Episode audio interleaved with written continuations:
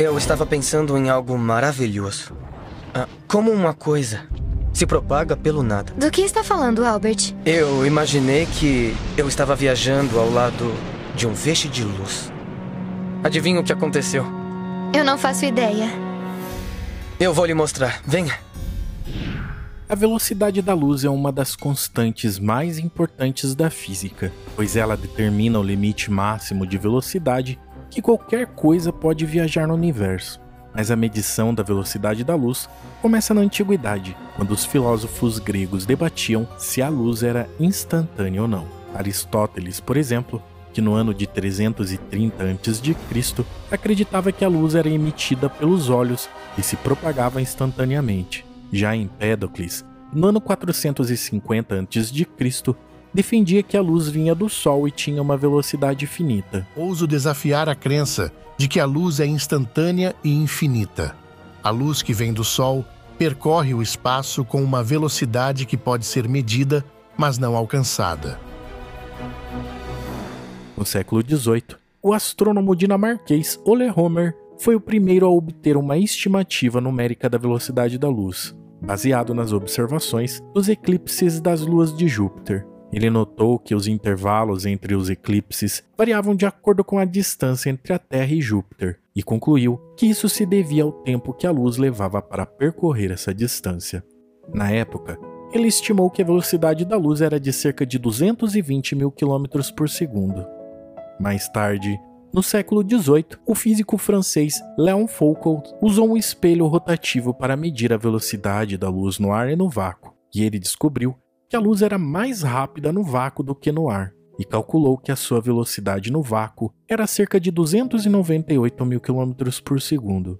A medida mais precisa da velocidade da luz foi feita em 1975, usando um laser e um interferômetro. O resultado obtido foi de 299 milhões 792.458 metros por segundo, que é o valor adotado atualmente como padrão. A velocidade da luz tem implicações profundas para a compreensão do universo, pois implica que nada pode viajar mais rápido do que ela, nem mesmo a informação. Isso significa que quando observamos objetos distantes no espaço, estamos vendo seu passado, pois a luz que eles emitem leva tempo para chegar até nós. E isso é válido até mesmo para as coisas e pessoas, o que significa que nunca vemos as coisas no tempo real. E quanto mais longe essas coisas estiverem, mais perceptível fica essa diferença. Por exemplo, quando vemos o Sol, estamos vendo como ele era há cerca de 8 minutos atrás, que é o tempo que a luz leva para percorrer os 150 milhões de quilômetros que nos separam dele. A luz também afeta a forma como percebemos o tempo e o espaço, pois depende do referencial do observador. De acordo com a teoria da relatividade de Einstein, o tempo passa mais devagar e o espaço se contrai para um objeto que se move próximo à velocidade da luz em relação ao observador em repouso. Esse fenômeno é chamado de dilatação do tempo e contração do espaço. Isso significa que se um astronauta viajasse a uma velocidade próxima da luz, ele envelheceria mais lentamente do que as pessoas na Terra. O que eu, particularmente, acho uma das coisas mais absurdas pensar que vivemos em um lugar com essas possibilidades tão estranhas. Esse efeito é chamado de paradoxo dos gêmeos, pois se um dos gêmeos ficasse na Terra e o outro viajasse pelo espaço a uma alta velocidade, eles teriam idades diferentes quando se reencontrassem. Como a velocidade da luz afeta o universo e as distâncias. Para ter uma ideia do quão rápido é a luz, podemos comparar com algumas distâncias conhecidas. A circunferência da Terra é de cerca de 40 mil quilômetros, o que significa que a luz pode dar 7,5 voltas ao redor do planeta em um segundo. Indo um pouquinho mais longe, na distância média entre a Terra e a Lua, que é cerca de 384 mil quilômetros, a luz leva mais ou menos um segundo para alcançá-la. Mas em distâncias maiores, a luz começa a parecer não ser mais tão rápida quanto imaginávamos. Como dito, a distância média entre a Terra e o Sol é cerca de 150 milhões de quilômetros, o que significa que a luz leva cerca de 8 minutos e 20 segundos para ir do Sol até a Terra. Indo um pouco mais longe, até Júpiter, onde a distância entre o planeta e o Sol é cerca de 750 milhões de quilômetros, a luz leva cerca de 42 minutos para percorrê-la. E na região onde se encontra Plutão é um exemplo claro de como as coisas começam a ficar difíceis. Com seus 5,9 bilhões de quilômetros, a luz precisa de cerca de 5 horas e meia para sair do Sol até chegar a ele. E quando olhamos para nossa vizinhança, as coisas ficam ainda mais bizarras. Com a distância média da Terra até próxima B, um exoplaneta potencialmente habitável na estrela mais próxima do Sol, que é cerca de 40 trilhões de quilômetros, a luz que sai daqui leva cerca de 4,2 anos para chegar até próxima B. E a coisa fica ainda mais proibitiva quando consideramos a média da Terra até Andrômeda, a galáxia mais próxima da nossa, que a luz leva cerca de 2,5 milhões de anos para sair da Terra até a galáxia de Andrômeda. E o que observamos dela hoje é a luz que foi emitida há 2,5 milhões de anos atrás. A ideia de que uma nave possa viajar na velocidade da luz, que é o próprio limite do universo, ainda é muito limitada quando almejamos alcançar distâncias fora da nossa galáxia. Pense nisso. Mesmo que viajássemos a uma velocidade duas vezes maior que a da luz, ainda levaríamos 1,2 milhões de anos, e cinco vezes a velocidade ainda levaria mais ou menos 500 mil anos. Portanto, você precisaria ser mais de 50 mil vezes mais rápido do que a luz para realizar essa viagem em 50 anos, que é um tempo aceitável para o tempo humano.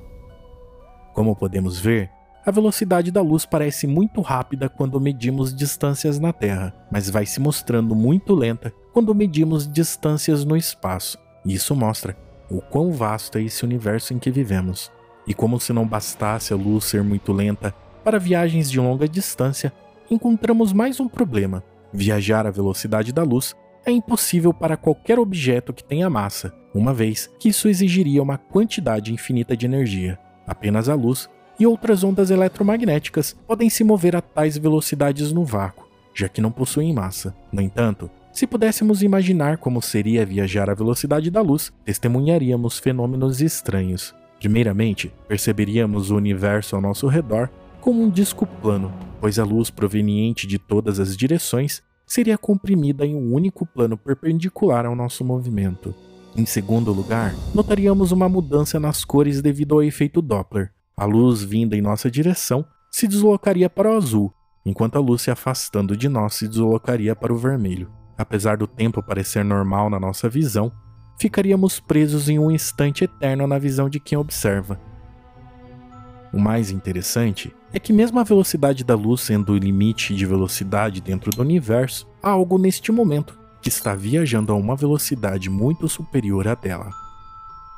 Como a velocidade da expansão do universo afeta o próprio universo.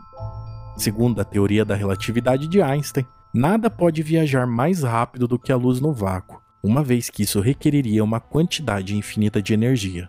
No entanto, isso não impede que o próprio espaço entre as galáxias se expanda a uma taxa superior da luz. Essa aparente contradição não viola na realidade os princípios da relatividade, uma vez que a expansão do espaço não é um movimento convencional, mas sim uma alteração da própria geometria do universo. A causa dessa expansão acelerada e é atribuída a uma forma hipotética de energia chamada de energia escura. Nosso conhecimento e entendimento da energia escura ainda é muito limitado. Embora isso compreenda quase 75% de toda a matéria e energia do universo. É como se tivéssemos explorado apenas a massa terrestre de toda a Terra, embora o oceano compreenda quase 75% da superfície.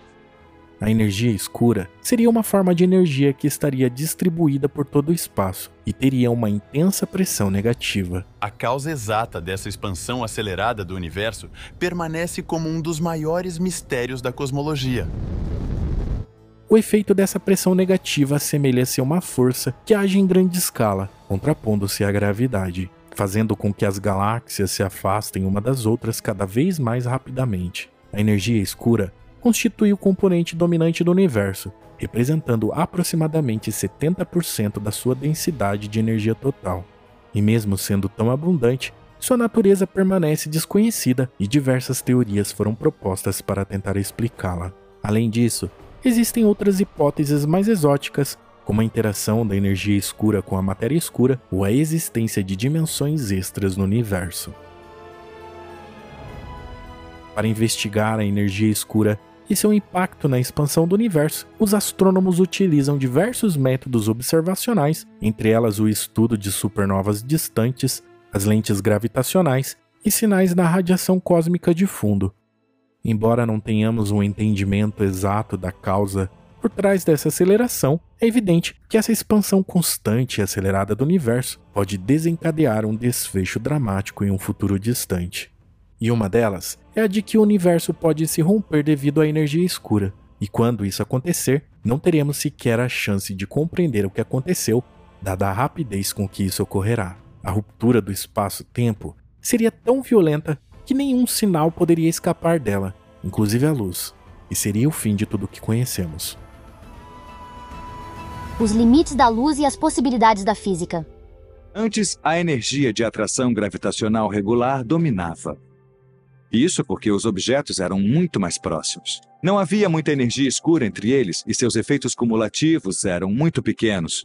Mas quando o universo se expandiu e as galáxias se afastaram mais, o espaço ocupado pela energia escura também cresceu.